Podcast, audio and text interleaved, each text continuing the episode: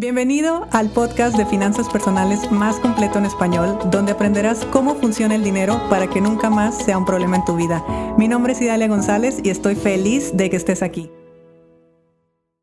Muy buenos días. Esta semana vamos a hablar un poco de memorias inconscientes. Las memorias inconscientes eh, me refiero a programas inconscientes financieros que nosotros podemos haber adquirido a través de historias que vivieron nuestros antepasados, o sea, historias que se vivió en las personas que conformaban nuestro árbol transgeneracional. Porque un programa inconsciente, eh, ahora que somos adultos, pues se ha integrado de muchas cosas. Se ha integrado, se ha programado a través de nuestras creencias, a través de los inconscientes colectivos, a través de experiencias que hemos vivido, eh, a través del vientre en el que fuimos gestados, o sea, nuestro primer entorno, cómo fue la vida con nuestros padres, qué se vivió, qué se experimentó, cómo se sintió qué creencias empezaron a surgir de ahí, pero vamos a hablar de un poco más atrás, vamos a hablar de memorias transgeneracionales. Eso es información inconsciente que viene de personas que vivieron quizá algunas generaciones antes que nosotros, que ni siquiera conocimos, pero por supuesto que su información inconsciente también la traemos nosotros. Dentro de nuestra memoria existe esa información y eso en muchas ocasiones también nos puede dar ciertas pistas de por qué en este momento nuestra conciencia está más hacia la abundancia, más hacia la carencia, por qué nuestra vida económica puede estar fluyendo de cierta manera. Y bueno, si bien no es determinante, solamente es información inconsciente y sabemos que cuando hay información inconsciente siempre hay una interpretación de la misma, así que todo lo que te voy a decir no es necesariamente literal ya que primeramente pasa por tu filtro de interpretación y de que yo diga una cosa a que tú lo interpretes de otra manera, hay un abismo. Así que, bueno, eh, hablar de este tipo de programas de memorias inconscientes es hablar, por ejemplo, de programas de guerra, es hablar de memorias de guerra, memorias de hambre, memorias de migraciones, eh, memorias de carencia, que, hay muchos tipos también, que lo vamos a estar hablando esta semana, pero quisiera empezar por las memorias de guerra, que las memorias de guerra son bastante, eh, impactaron demasiado a nivel emocional, independientemente de qué bando es, hayas estado. Y aquí, pues bueno, me refiero a tus familiares, que yo sé que nosotros nos encanta apalancarnos de nuestros familiares, el tío exitoso, el apellido tal, vivimos en tal sitio y bueno, siempre estamos como que dejando muy bien parada a nuestra familia porque eso habla de nosotros también y queremos mostrarnos cool ante el mundo. Sin embargo, todas nuestras familias traen, por supuesto, historia, traen eh, memorias y en muchos casos no son memorias tan gratas ni son memorias que... Em, más bien son memorias que debemos atender, son emociones que se quedaron atrapadas en el tiempo y que también es bueno que llegue el momento donde podamos abrirle la puerta. Por ejemplo, si tú eres una persona en México, pero bueno, cualquier latinoamericano en realidad, pero tu apellido no es un apellido común, yo sé que probablemente sea lo que tú estás presumiendo más, tu apellido cool, pero yo te invitaría más bien a ver de dónde es ese apellido, eh, qué historia trae ese apellido y sobre todo el empezar a conocer realmente la historia. Cuando uno conoce de dónde viene, también puedes entender muchísimo más de ti, más allá de verse cool, llamarte eh, o, o tener un apellido de cierto sitio o que se escuche muy bien,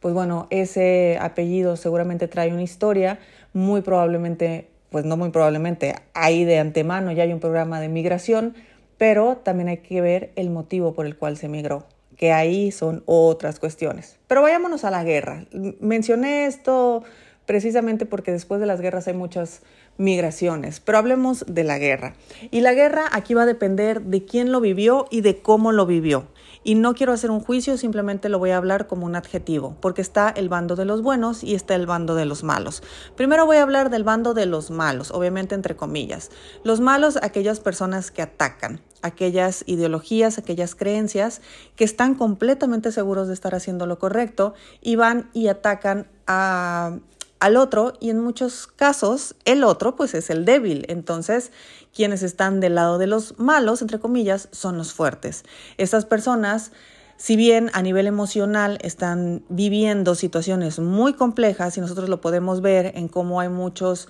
eh, soldados, por ejemplo, de de Estados Unidos, que Estados Unidos se la, se, van, se la pasa mandando hombres a todos los lugares del mundo donde existe conflicto, eh, toda la, mm, todo el, proceso posguerra, eh, todos los traumas que, les quedan después de esto, pues bueno, eh, ahí imagínate lo que va quedando atrapado y lo que va a pasar después, y eso que ellos estaban del lado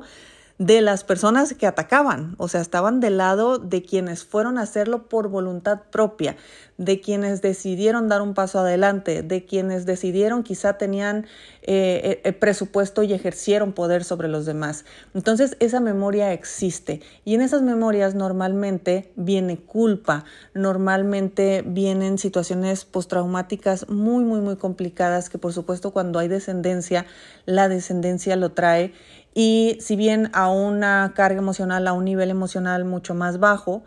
pues em, esa sensación de, pues que se puede polarizar, porque o puedes traer una sensación de ser superior, porque yo voy y conquisto lo que sea, o de inferioridad, porque traigo memorias donde hay tanta culpa, donde me siento tan mal, no sé por qué, pero bueno, ahora lo puedes entender si hay, si vienes de, de estas personas, que entonces vas por la vida con un sentido de inferioridad tremendo, tremendo, tremendo. Ahora vayámonos al lado de los buenos, los buenos entre comillas, porque bueno, Aquí solamente estamos poniendo adjetivos. Los buenos son personas más débiles, entre comillas, no lo hicieron por voluntad propia, ellos ya estaban en el sitio donde fue atacado. Normalmente se ve duramente afectada su economía, se ve duramente afectada su calidad de vida. En muchos casos son personas que incluso empiezan a pasar hambres, empiezan a pasar frío, empiezan a pasar situaciones muy difíciles y no solamente es todo el estrés postraumático que van a traer y todo aquello que puede eh, derivarse de la experiencia vivida, sino que también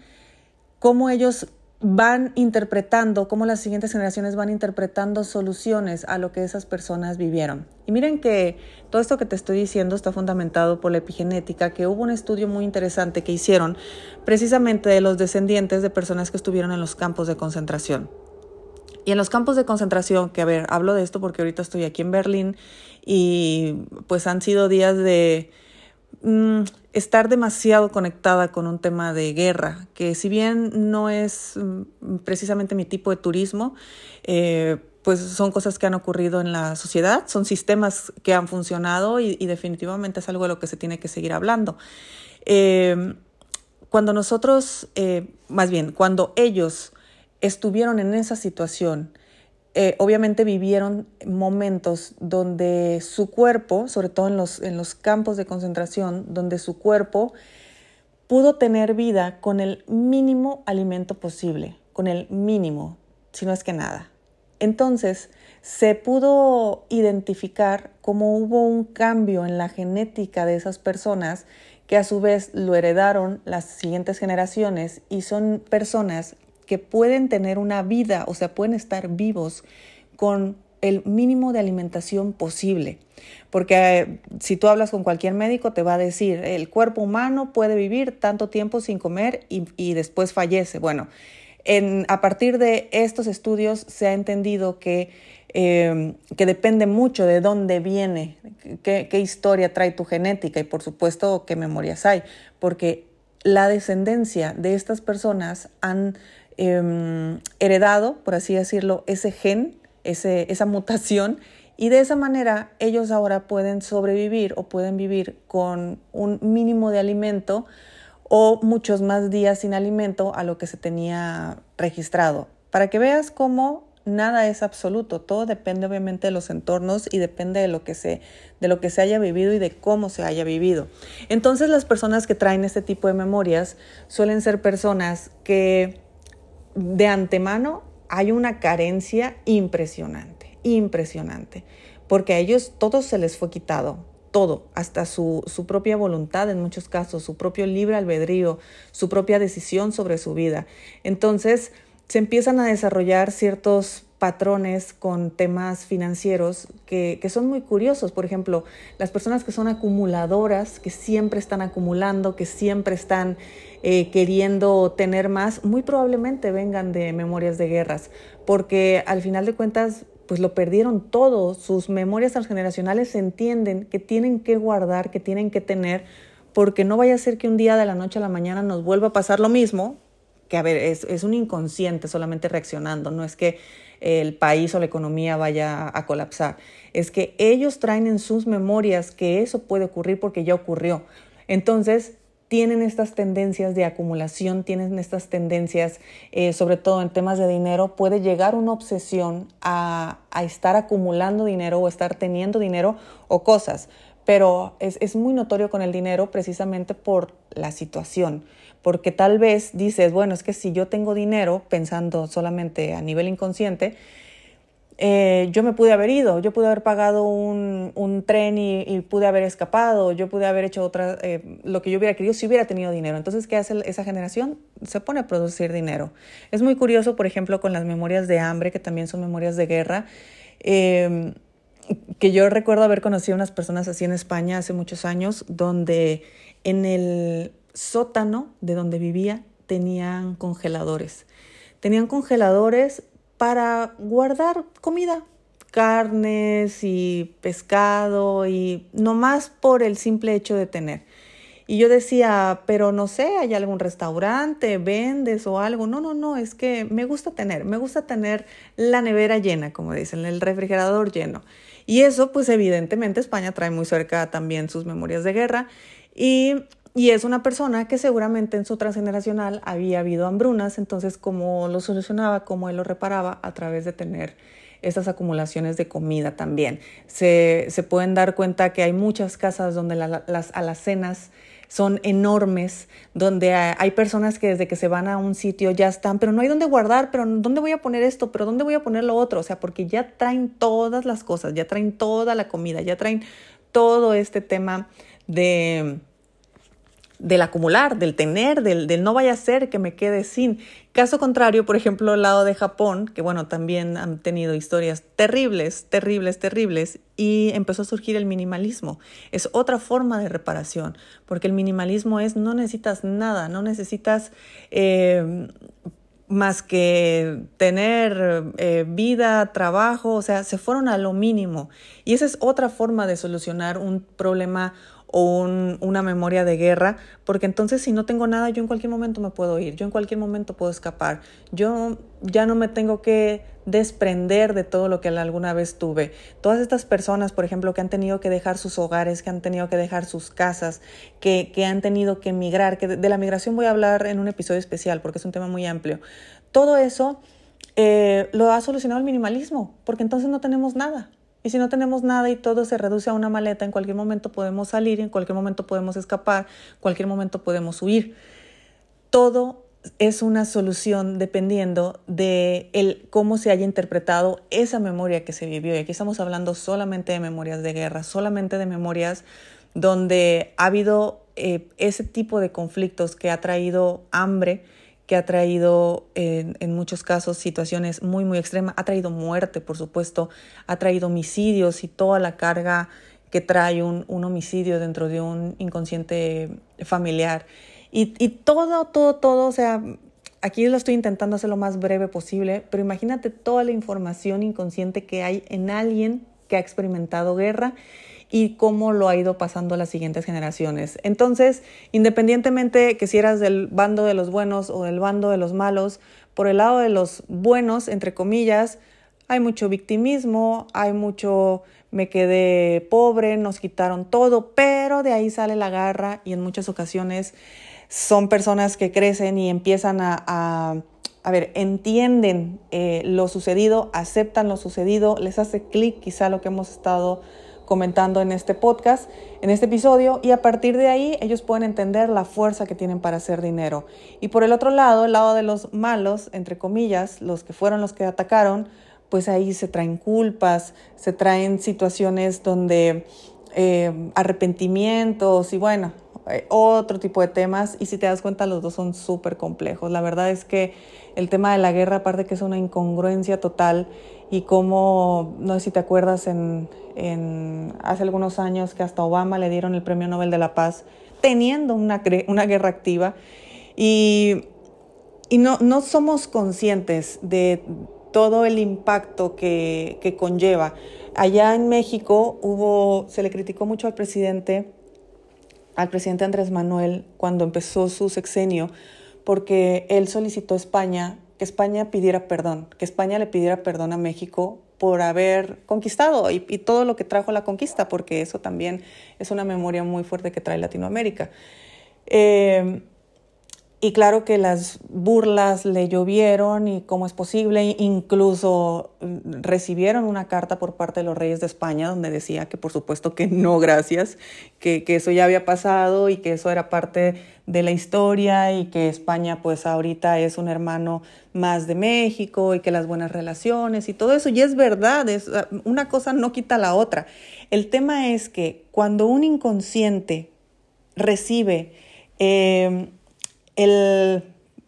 a ver, cuando le piden perdón a un inconsciente que está herido, ese inconsciente sana, ese inconsciente eh, empieza a encontrar la paz. Entonces, pues no se hizo, España no pidió perdón, pero la verdad es que si lo hubieran hecho hubiera estado increíble porque mm, hubiera descansado un poco el inconsciente mexicano. Caso contrario a lo que ocurre aquí, aquí en Alemania, que es donde estoy ahora, que eh, todas las personas que eran del bando de los malos, entre comillas, han pedido perdón en todos los idiomas posibles a los judíos. Y, y lo siguen haciendo y tienen memoriales y tienen muchas, eh, sigue muy vivo, sigue muy presente todo, toda esa situación y ellos siguen pidiendo perdón. Porque no sé si lo entiendan, pero saben que en primer lugar, bueno, hay una culpa implícita muy fuerte pero también es cierto que eh, el, el, judío al recibir el perdón, aunque ya sean muchas generaciones después, que no hacen tantas, pero eh,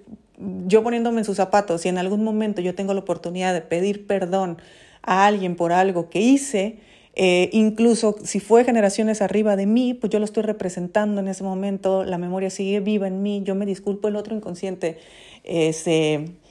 encuentra la paz, el, otro inconsciente se alivia. Y eso hubiera sido muy lindo que hubiera ocurrido solamente por, por una sanación del inconsciente colectivo. Obviamente ahí pues hubo temas y burlas y política y cosas de esas. Ah, no sé, yo de esos temas entiendo poco y tengo pocas ganas de entenderlo. Pero, pero bueno, así ocurre. Entonces, ya la próxima semana, bueno, no la próxima semana, esta semana seguiremos hablando un poquito más de memorias, vamos a hablar de migraciones, sobre todo que eso es un tema sumamente amplio. Y, y bueno, la economía definitivamente, la economía personal trae mmm, el hecho que nosotros vivamos nuestra economía de cierta forma tiene muchísimo que ver también con el tipo de información inconsciente que tenemos. Entonces, yo te invitaría a que empieces a conocer qué experiencias vivieron tus familiares, los que migraron, de dónde migraron, por qué migraron, qué fue lo que ocurrió, de qué escaparon o no escaparon, en fin, qué, pudo haber ocurrido, porque tal vez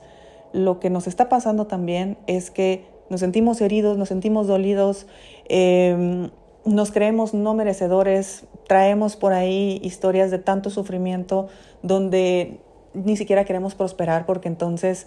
¿cómo vamos a ser felices si no ha habido nadie feliz en mi familia, si ni siquiera conocemos el concepto de felicidad? En fin, muchísima información que puedes encontrar por ahí. Yo te mando un fuerte abrazo, nos escuchamos mañana y espero que pases un excelente día. Si te gustó el episodio de hoy, compártelo con quien crees que necesite escucharlo. Sígueme en mis redes sociales arroba Idalia González MX en Facebook e Instagram. Suscríbete y nos escuchamos mañana.